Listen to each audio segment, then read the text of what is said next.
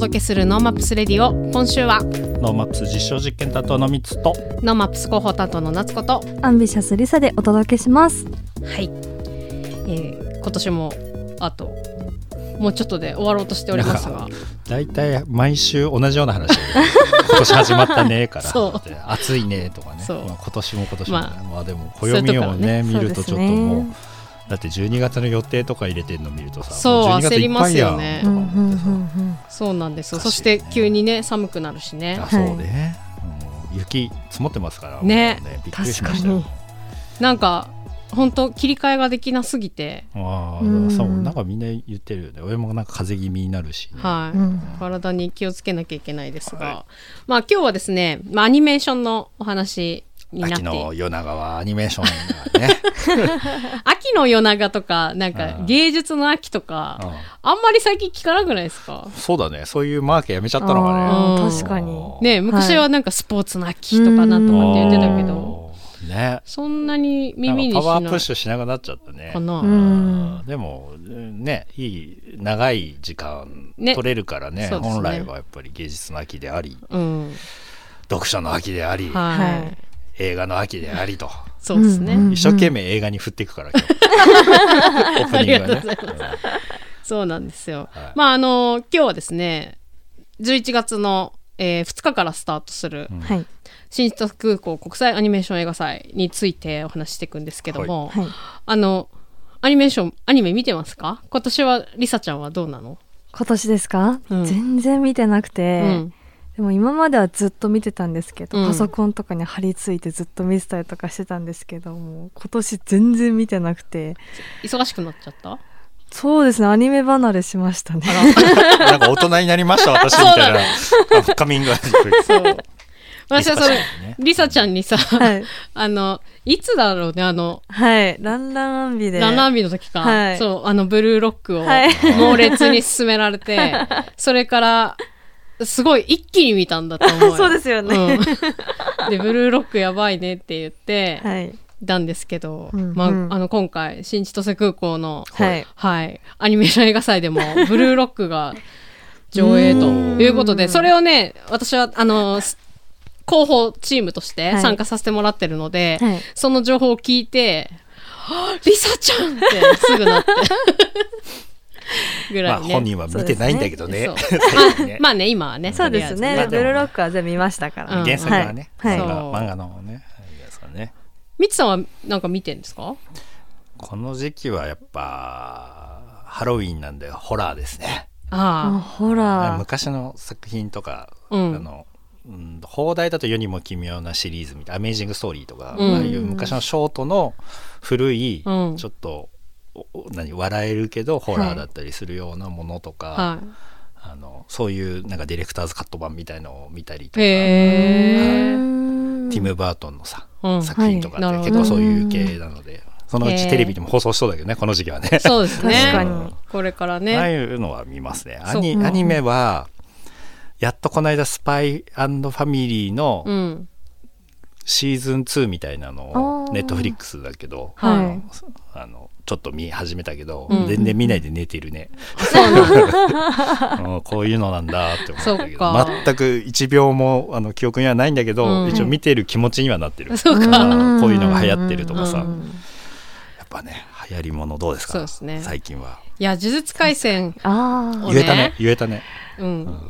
見てたんだよ。うん。あの、はい。第一シーズンをね。はい。けどもうなんかどんどんこら、あの、辛いお話になっていく。あ だからね、前にも言ったと思うけどね、多分年取ったからね、その、しだ死んだり痛い思いしたりするのもね、はい。体勢がねどんどんなくなってっあてーそう。そうなの。かなり元気じゃないとダメ。どんどんね強くなっていくものがね、うん。だんだん遠くなってきた。うん。う んそのさ「ドラゴンボール」とかそういうのだけどさ、うん。はい何？どんどんどんどんこうインフレしていくじゃん。強さって。はいはい、それ最強最強最強、うんうんまあ「ワンピースもそうかもしれないですけど、ね。はい。なんかあの日曜日とかテレビでやってるでしょ「うん。ワンピースで、うん。もう全然違う世界の話になっちゃっててさ、うん。知ってる時とさ、うん。もうなんか色も変わったりとかするじゃん、あははい。色もああいう風になってくるともうねなんだろうな。ついていけなくなってを見る気分だね。強さを求めるものよりこうはい。単発的にこういいストーリー、はいはい。なんで、うん。スポーツものもうん。まだあのね。ねうんなんかどんどんどんどんこう強くなりすぎると、んなんか応援できなくなって。るねきっいやだからなんかあの短編まねあのーうん札幌国際うん。短編映画祭もそうだけど、はい。なんか短編のいいものをギュッと見るっていうのは、うんうんうんいいね。なので今日はアニメーションのお話を、はい。していきたいなと思います。ノーマップスレディオワクワクする未来を作る番組です。旧 TwitterX で「ハッシュタグノーマップスレディオ」でポストしていますのでラジオと合わせてぜひご参加ください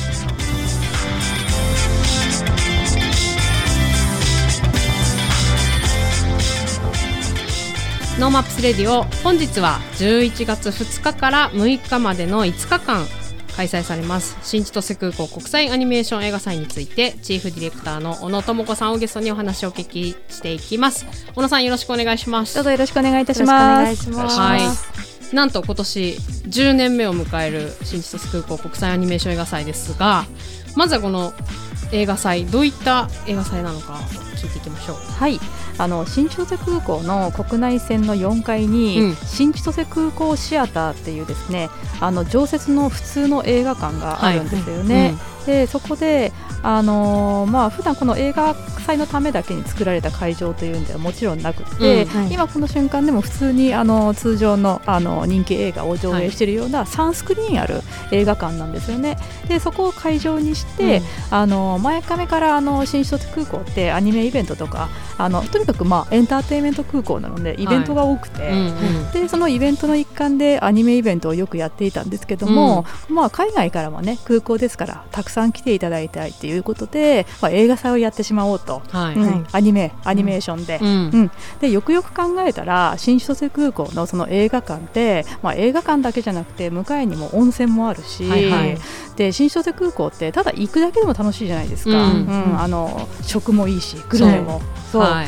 であの、まあ、衣食住っていう衣食住の「い」はないですけど。まあホテルもあるけどね。そうですね、はい。そうですね。空港直結のエアターミナルホテルもあって、まあアニメ三昧で過ごすにははい。申し分のないうん。映画祭に適した、映画祭のための会場なんじゃないみたいな、そういったことがあってもう気づけば10年目ということですね、はいあっという間でした。あのね全国からまあ、全世界から、うん。ねいろんなあのアニメのクリエイターなんかも来てここを会場にはい。交流してっていう、で、えっと、何作品ぐらい毎回上映するんでしたっけ、いやもう年々増えてきて、うんもう最初はですねプログラム数もそんなに実は多くなかったんですけど、うん。今年でいうと全60プログラム、うん。100作品以上、うん。まあ、短編もありますけど、はいはい。100作品以上で、まあ、ちょっとやりすぎたなと。そうなんですよね、はい。もうタイムテーブルを見て、うん。まあ、X とかでね、うん。あのサーチかけると、はい。もうなもはや何を選ぶかというより、うん。何を諦めるかみたはいいな。はい、ご飯食べる暇ないとかね。ありがたいお言葉をいただいて、はい。まあ、お腹いっぱいにしてきてください。はい、なるほど、まあはい。なので、うん。まあ、長編の映画もあり、はい。短編の、うん。まあ、アニメーションの映画もあり、はい。えー招待作品とはい。いうのもあり、うん。まあうん。の100、そうですね。プログラム。全部、うん、全部で100作品以上。はい、はい。ということであの今年も、ね、たくさんのプログラムが公開されてますけども、うん。まあ、その10年うん。という、まあ、節目の年うん。ということで、うん。あれ小野さんはもう1回目からいるの？1回目なんですよ。そっか。なので10年年を取ったって感じなんですそうよね。2014年からですからね。そっか。そうです。そこからだって地震もあったし、うん。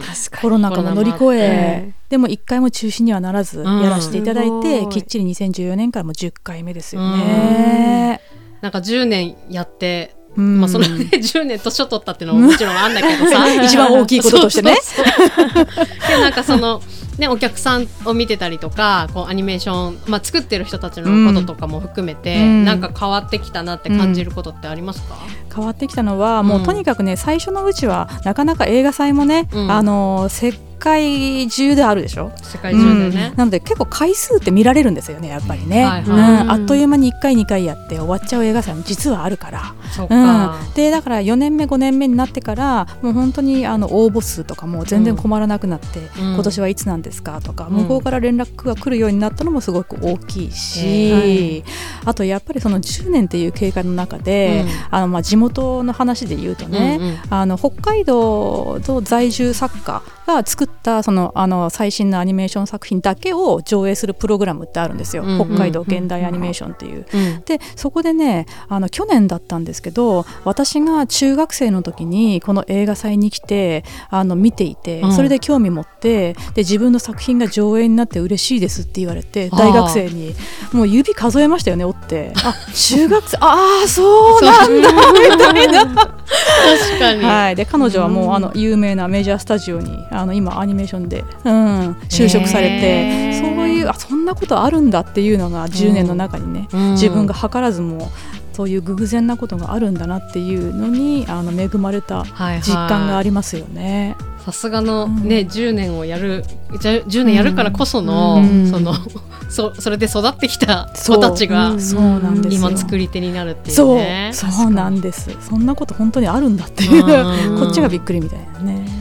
あとねどんどんこう、うん。作り方も変わっているんじゃない、10年で。そうなんです。やっぱりなんかあのアニメーション今実写でも、うん。ほらほとんどこれ実写か全部 3DCG のアニメーションかわかんないみたいな、うん。あるじゃないですか、はい。実写でも。なんかやっぱテクノロジーがすごい発達してきてるんですよね。うんうんあの AI を使って、はい。あここまで面白くできるんだなっていう作品ももちろんあるし、今年のあの映画祭のトレーラー映像っていうのかな、うん。まあ、シグナル映像ね、はい。あのどう見ても粘土で作ったようにしか見えない映像なんです。ほんの短い、でも全部フル 3DCG で作っていて、あここでこんなこともできるんだなっていうそのテクノロジーにびっくりする、うんうん年々それはありますよね。だからこう自分が思い描いて、はいはい。ここまでしかできないなって思った今までの表現も、うん。もう一山越えて、うん。あの自分が思った通りの思った以上のあの素材を選ぶことができているっていうか、はい。うん。広がっている感はあります。うん。うんだからねであのアニメーション作る時間もまた時間軸も変わってるんだろうね、うん。うんそのそうですよね。かけなきゃいけない時間。あー。そうなんですよ。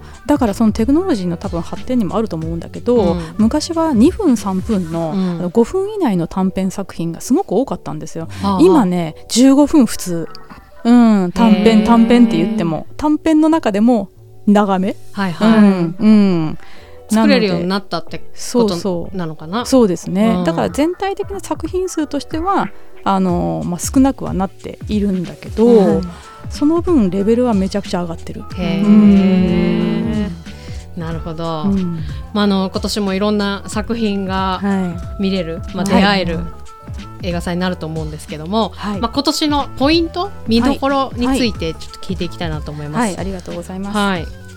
はい、今年はあのーまあ、また色とりどりというかはい、すごいいろんな幅広い作品が来てますけども、はい。まずはあれですね招待作品招待部門のことをちょっと聞いていきましょうか。はい、今回はどういった作品が来てくれてるんですか、はい、今回ですね、あの私たち映画館の音響ももちろんそれだけでもすごくいいんですけど、うん。映画館の中にさらにライブ用の音響設備を大型の超大型のスピーカーとか入れて、うん。あのー音響設備を全体的に増設して大音響の中でもう一回映画を見ようよっていううん試み、爆音上映っていうんですけど、それを目玉の一つにしているんですよね。うんうん。それ1回目からずっとあのやり続けてきていて、はい。で今年はそれでブルージャイアント 今年ね。はい。ブルージャイアントの爆音上映。日本を賑わせた、はい。もうてもうこれこれのためにあるみたいな、うん。そうですそうです。本当に、はい、ブルージャイアントはね最高だと思うんですよね。でただあの大音量で聞くだけではなくてやっぱ音響の響き方って映画館によっても変わるんで、うん一作品一作品あの前の日まであの音響監督の方が入って、まあ、仕込んで、うん。うん、もう適音、うん、適音の中での大爆音、はい。うん、なので耳が痛くなるとかではないので、うんうん。うん。その辺安心してあの酔いしれていただければなと思ってます。うん。うん。すごいブルージャイアントあのノーマップスレディオでも推しうん。推し作品。なのあそうでしたか。そうはいなんです。はい。これ監督もいらっしゃいますので、ねはい、監督のトークも30分ぐらいトークで、うんはい。はい。また味わいが違うかなと、うん。はい、でねさっきあのーオープニングでもお話しましたけどブルーロック。はいはい。あれもまた嬉しいですね。はい。ねリサちゃん。ファンでいらっしゃるんですか？はい。はい。はい。声優さん2人いらしていただいて。はい。うんねこちらの作品もあるし、あとはねこれも最近えっ、と話題になった早々のフリーレン。あはいそうですね、うん。はい。これ今まさにね放映中ということで、はい。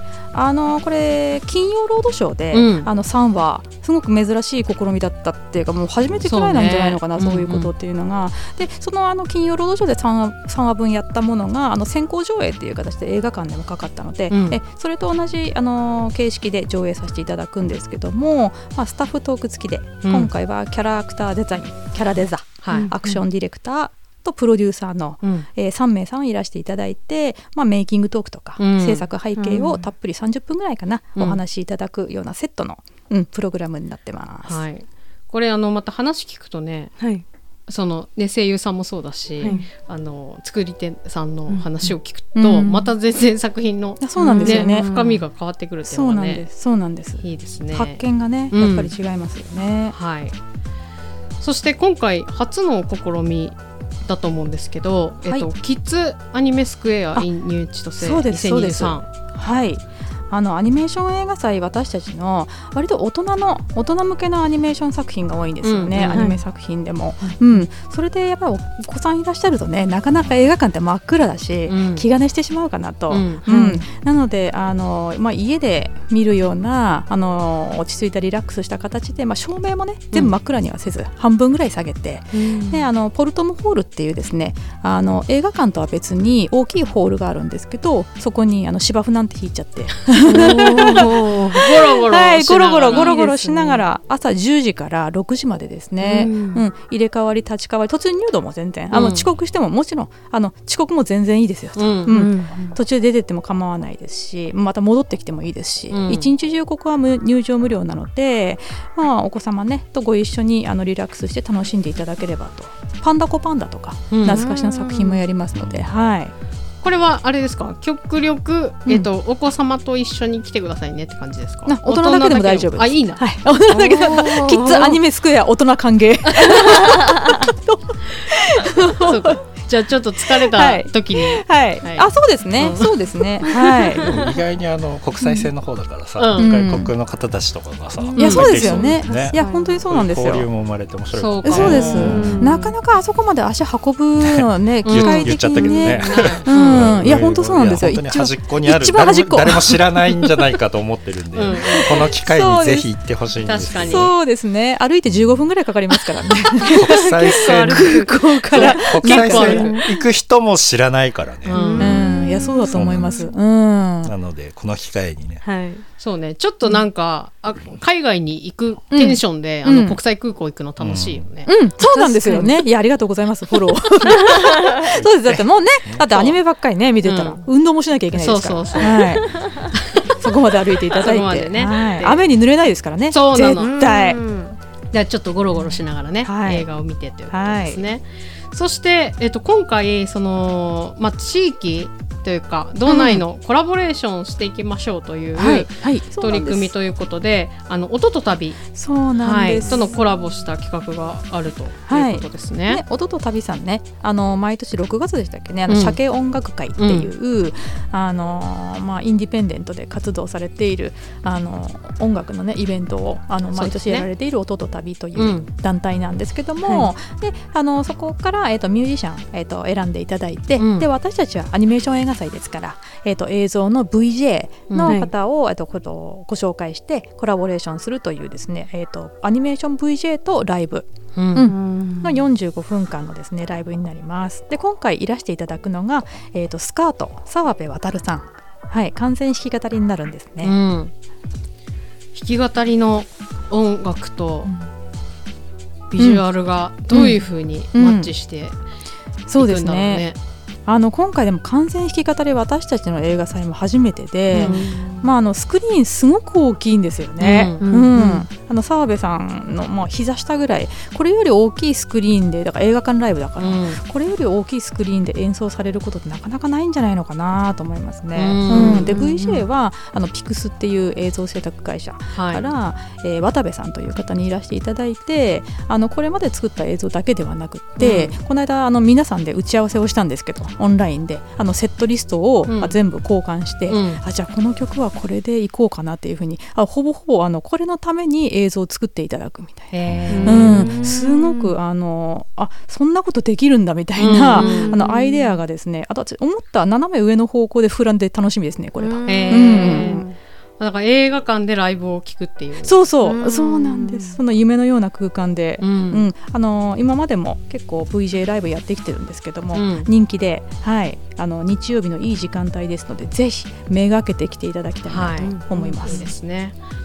そして、まあ、今のところはその招待部門というか、まあはい。特別上映系の話でしたけども、あのそれ以外にもちろんこのコンペティショうん、はい、ンがあるわけですけども、はい、まあ、長編と短編と、はもしあのおすすめというか、はい。これっていう小野さん的レコメンドをしてもらってもいいですか？そうですね。うん。あのこのノースウェブのあの聞いてくださっている方でどういうの興味持っていただけるかなと思ったんですけど、あのまあアニメとかアニメーションとか、うん。ちょっとなかなかなかなか映画好きの中でもちょっとうん。ハードルが高いなっていう、ジャンルとしてね、うん。あの思う方ももしかいらっしゃるかもしれないと思って、うん。そういう方はなんかあの長編の長編アニメーションを5本ぐらいやるんですけれども、あのはい。海外の。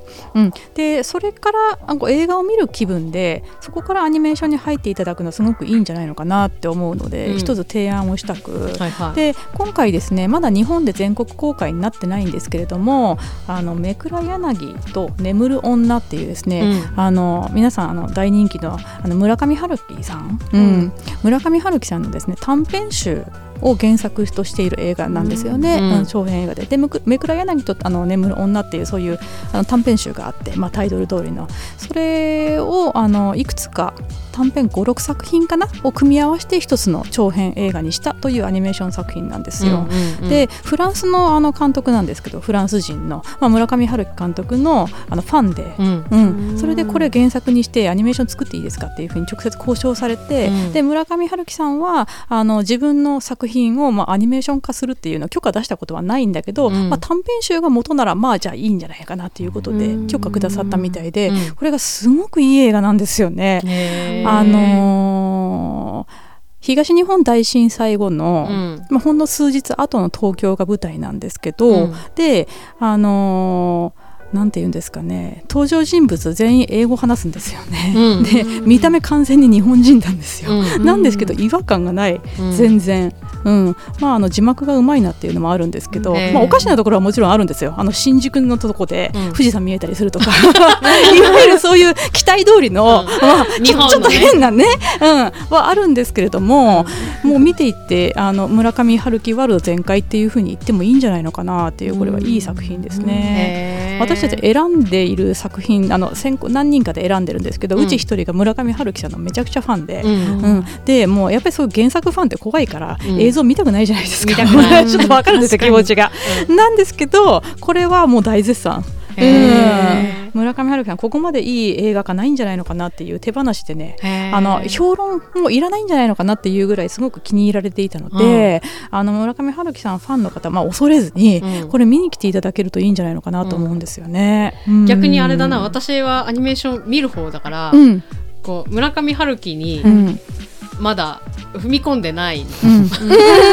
なるほどなるほど。逆のね。確かに。はい、うん。はい、逆でもいけんのかもしれないですね、うん。読んでみたかったけど、うん。まだなんとなく読めてない。人 がね。逆にね、そう、ん。アニメから入るみたはいいな、はいはい、ううん。ん。それはいい。ものすごく詩的で映像もアニメーションも美しいんですよ、うん、これはおすすめです。はいもう本当にいろんな作品があるんですけども、はい。そしてなんかまあノーマップス的にこれ言っとかなきゃなっていうところでそのピッチコンテスト。あはい、はい。あありがとうございます。これもね聞いとかなきゃいけないですね。注目してくださって。はい。はい。あのこれ何回目なんでしたっけ？あそっかそっか三回目？三回目なんです。はい、あのアニメーションこれから作ろうといううん。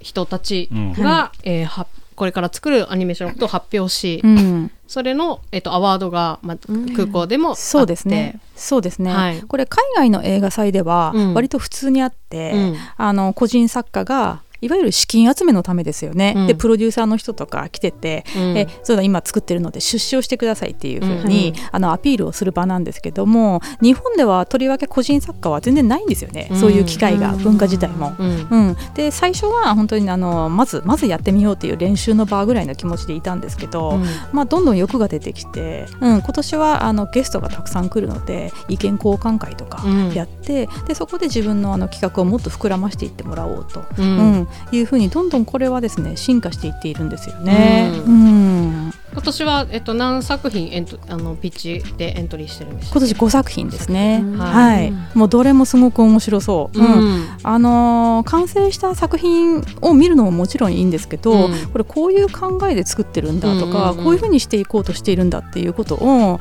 単純にその先の楽しみができますよね。うん。あれがこういう形で戻ってきたっていうのが、うんそれは絶対あるので。はい。うん。まああとアニメーション作ってみたいとかアニメーション界隈の仕事をしてみたい人とかそうそもう。うん。うん。いいですよね、うん。なんかこうやってアニメーションを作ろうというはい。そうなんですよ。ふう。に動いてるんだなって分かる感じがする。そうそこのプロットあのーまあ、プレゼンテーションの中で、うん。まあ、プロットも見せていきますからね、うん。で今ちょっとここまでテスト映像を作ってるんですよねとか、うん。そういうのも音楽はここまでとか、うん。その家庭のその躍動感がすごくわかるので、もう暑さにやられてしまうんですよね。そう。あれは単純にこんなに面白いものだと思ってるのは私たちもね、これは続けていきたいなと思ってます。はい。うん。本当いろんな取り組みをしているわけなんですけども、はい。この、ね、アニメーションアニメうん私たちがよく言うアニメっていうのが、なんだっけジャパニメーション？っそうそうそう。てはい。いう、うん。その世界のアニメとはい。うん。日本のアニメ。うん。ってすごくなんか違くて。りさちゃんはなんかはい。海外のアニメとか見たことある、えー海外のアニメあんまり記憶がないですそうですよね、うんまだまだ日本でね最近ようやくあの海外の長編映画、はいうんうん。が長編アニメーションがはい入ってくるようになったなと思ってて、あの今「狼の家」とかね、うん。うんシアター機能でやってるのとかも、まあ、まあまさに海外の作品ですけど、うん。まあ、ジャパニメーションってもうあんまり言わなくって、うん。アニメなんですよね。アニメがあの日本日の。本うん、アニメのブランドを示すもので、うんアニメっていう言葉自体は単語自体はないんですよね、うん。海外には。アニメーション、うん。うん。その中でアニメっていうのがあの日本のものを指すっっていうぐらいやっぱブランドとしては人気があるってことですよね。うんなので今年あのフランスの映画祭にあのアニメーション専門の映画祭に行ってきたんですけど、まあ、ジャパンアニメっていうふうにあのコーナーができてるぐらい、うん。あのすごいんですよねフランス。あのどんな本屋行ってもジャパンアニメの棚がある。へー。そうアニメあアニメって言ったらもうそれ日本語指すだから、うん。ジャパンってついてない、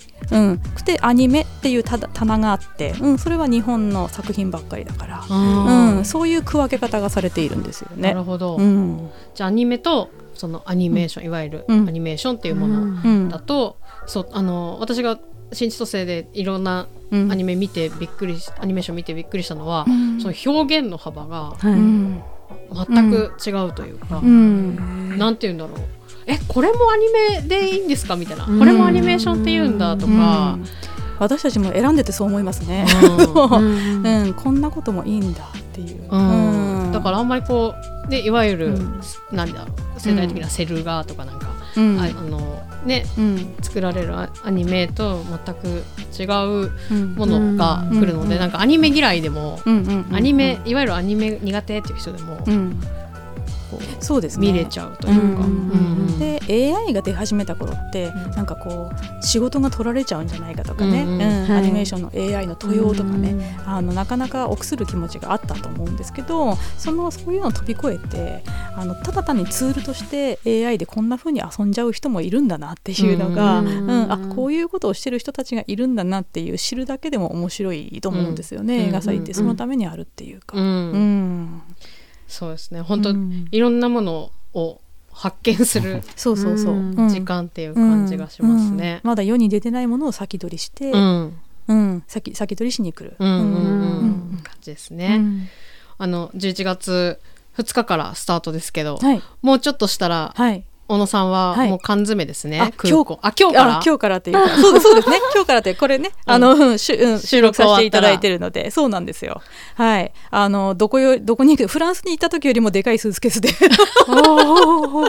えだから2週 は間い。ちょいぐらいそうですね。空港缶詰そうで仕事ねでも空港も何度も持ってますから。もう下着も買えますからね、全部あるからね。全然ありますから。何にも困らないですからね。すごいよね。はい。はい。じゃあ最後にぜひ、はい。あの聞いてくれてる人にメッセージをい。ただいて終わりましょうか。はい、ありがとうございます。えっ、と新卒空港国際アニメーション映画祭は11月2日からうん。6日までの、はい。えー今年初めて5日間開催、はい。えっ、と全10回になります。うん。で、あのー皆さんですね、えっ、と何か映画を見見ようとかアニメーションだけではなくって、うん。今年ふらりと来ても楽しい映画祭ということで、あの展示もですね豊富にやってますので、ええ。無料プログラムもたくさんですので、うんうん。ふらりと本当にあのアニメーションの波にえっ、と溺れに来てください。本当溺れるって感じだろうな。は。はいいありがとうございます。ありがとうございます。はい、今日は新千歳空港国際アニメーション映画祭チーフディレクターの小野智子さんゲストにお迎えしました。小野さんありがとうございましたあ。りがとうございましたありがとうご。ざいました。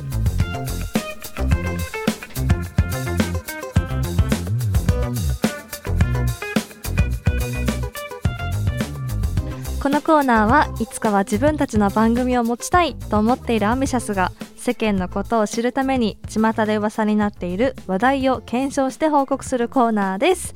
今回はナマラアンビかおりちゃんに来てもらってます。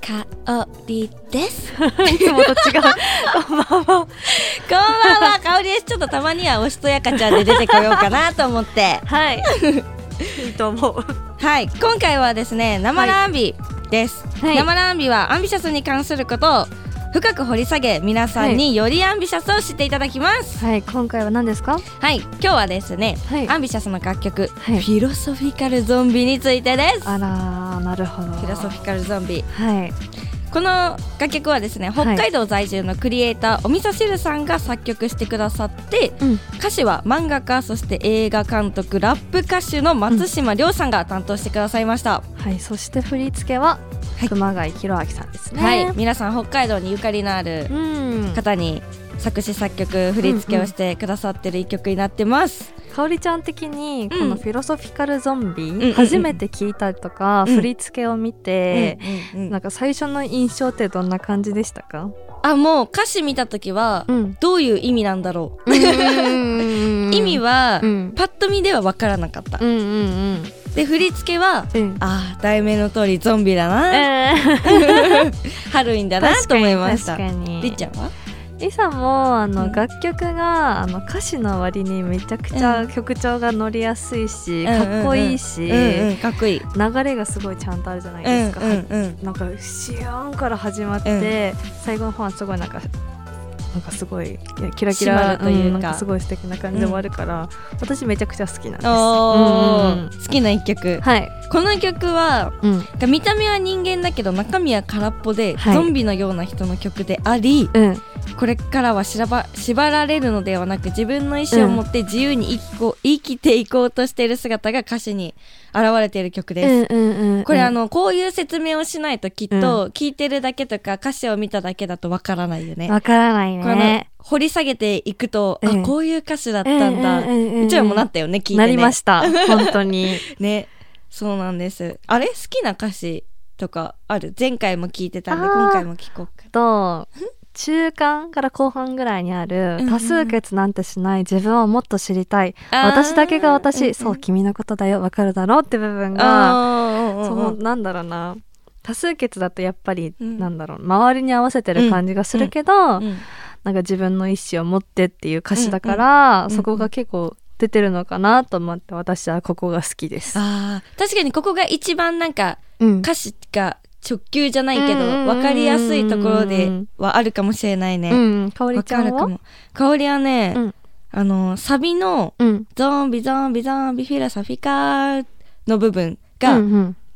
歌詞もそうなんだけど振り付けもゾンビっぽいののが好きなのと、噛めば噛むほど自由になれるってあのゾンビがガブって言って感染して噛んでいくよっていうのじゃなくて、うん。あのなんだろうな反抗じゃないけど、うんうん。社会の人たちに縛られてるだけじゃなくて、うん。反抗していくのうん。食って、うん。自由に生きてっていいんだよっていう意味味だよね。そうですね。そうですよね。はい。が好きです。なるほどなるほど。振り付けもゾンビっぽくて好きです。うん。ここは。あ、そうそう、ここの説明もしようと思ってたのよ。あ、あはいでも香り言っちゃった、そのまんま。あの、歌詞の中の、はい噛めば噛むほど自由になれるっていうのは、うん。社会に縛られるのではなくて意思を貫くことで自由に生きられるというメッセージが込められているんですよってはいうのを伝えようと思ってメモしてたのに今言っちゃった。ねね素直に出てきたね。言っちゃった。ここもうんうん一つのポイントであり、あり。この曲あの曲名もそうなんですけどうん。歌詞にゾンビゾンビと入っててハロウィン付近でのイベント、ライブでしか披露しない曲なんだよね。そうですねあんまり普段のライブではなかなかやらない、ね、それこそあの、うん。対バンでのライブアイドルさん現場のライブだと、はい。それこそ本当に披露しないからこんな曲あったんだ、新曲って思う方もねそうだなんいるかもしれないね。世界観がね。ゴリゴリすぎて、なんかねあの急になんか、あなんか舞台始まったみたいになっちゃうから、ねそうだね。なかな確かやらないんですけどそ,、そのレア感がいいかなっていうのがね、うんうんうん。年に23回ぐらいしかやらない、披露しないね、はい。でこの曲実は、デビュー曲。そうなんです。スーパーラブネバーレッティングフィロソフィカルゾンビなので 私たちがデビューした時にうん。初めて披露した時からある曲なの実で、はね。実はね。もう2年半ぐらい ね。共にしてる曲なんですよね。もしかしたらまあもういうーん1年ないぐらい。私たちのことを好きでいてくれる方ははい初めて聞くタイミングがあるかもしれない。ね、サブスクとかね、うん。アップルミュージックとかでは聞くけど実ライブ見たことないみたいなね。あるよね絶対あるね絶対ね。この曲ですね「フィロソフィカルゾンビ」はい。今週末29日の定期ライブハロウィンパーティーで披露させていただきますのでね、はい。年に数回しかないパフォーマンス、フィロソフィカルゾンビぜひ見に、そして聞きに会場へお越しください、本当にね、うんレアですよ。貴重です。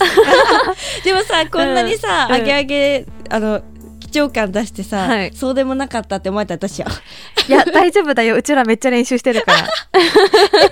みんな見に来てね。来てね。ではここでかおりちゃんから告知の方お願いします。はい。ここからはアンビシャス情報です。はい。毎週火曜日20時からサウナーの聖地ニコーリフレさんにてアンビシャス熱波師への道プロジェクトを行っております、はい10月27日、はい。湯どころほのかさんにて、はい。アンビシャスからリサとレミカがロウリュイベントをさせていただきます。北広のねほのかさんです、ねえすごいなと思ったかおりこれ。だってさほのかさんってさ、うん普段から行ってなかった、うんうんうん。めちゃくちゃ行ってた。中学校の時から行ってたから、うん。そこでできるんだと思って、ね頑張ってね。地元北広組でやりたいと思います。はい頑張ってください、はい。そして10月29日はい。北海道ハロウィンパーティーをリベーラ札幌にて行います。はい。豪華4組のゲストさんとアンビシャスで行わせていただきます、はい仮装しますしますはい仮装します、そして11月5日 DJ ミクグライジュレーションパーティーをリベーラ札幌にて開催します。ミクちゃん卒業ライブ笑顔で送り出してあげたいので、うん。一人でも多くの方に足を運んでいただきたいです。よろしくお願いしお願いますしますそして12月17日はリベーラ札幌にてアンビシャスワンマンライブ PTPT3 を行いわます。ークリスマスだー。だだということでね、はい。来場者様には皆さんにプレゼントがはい。当たりますので、あります。よ皆さんぜひワンマンライブはい。来てください、ろしくお願いします。その他のイベント情報はアンビシャスの公式ホームページ SNS に上がりますのでチェックしてみてください。はい。では曲振りをお願いします。はい噛まれた人から自由になるゾンビの歌。自分らしく強く生きる。私たちは自立して生きていく。大人に操られないで。というイメージが込められています。はい。アンビシャスでフィロソフィカルゾンビ。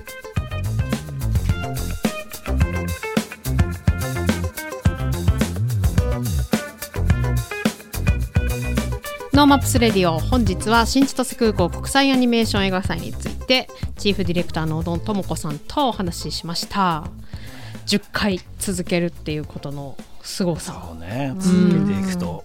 やっぱ広がっていくっていうかね、はい。そのお話その参加全部に参加しなくてもその、うん。広告とかさ、うん。いろんなところで接しれるからね千歳空港でやってるんだぐらいはさ、まあ、うん。なんとなくみんな知り始めて、うん。できっかけがあれば見れるのでそうですね。今回まもね、うん。ああとその作り手が生まれていくこととか、そのこの作品何かの作品に接したことで、まあ、人生変わってる人がうん。見えてないだけでね。ね。作ってるイメージがなんかアニメとかってね、はい。見えないもんね、うん。なんかねお菓子とかだったらこうこの人が作りましたって見えるけどさ、アニメって言われるとさであのねえ映画もそうだけどさエエンドロール見るけどこんなにすげえなって終わっちゃうけど、うん。その人たちがね来てくれるっていういいことだよね。いや面白いですね。まああともう一つそのこの間ねインタビューあの小野さんとかが受けてるところ立ち会ってたんだけど、はい。あのノーマップスもやっぱりこう札幌にぐわっと人が集まって、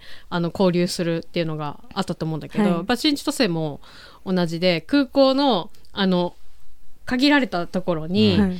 作り手たちがワイワイあ集まることで生まれるその刺激とか、うんうんうん。あのアイディアとか、はいそれはねやっぱりすごい熱量なんだろうなっていうのは思って、やっぱ他のね大きい映画祭とかだとみんなホテルがバラバラだったりとか、ね。会場バラバラだったりとかするらしいんだけど、もう滞在中だから5日間みんな一緒にあの暮らしてるような、しかも空港だからさもうずっとアーケードの中と一緒でさそう。もうどどの和洋中全部ご飯もあるしさそうですね。スイーツもあるしさ、うん。お酒もあるしさ温泉もあんだぜ。だからみんなあそこにこうでうろうろしてるっていう感じが、うんまあ、またよね。ね特殊なんだろうなと。思って外国人に話しかけるとめっちゃ気さくにいろいろ教えてくれるからね、だからねコロナ明けて久しぶりに海外からのゲストも呼んでっていうスタイルだから、もう和訳茶なね。いろんな人がこう交流する空港に、ね。うん、なると思うので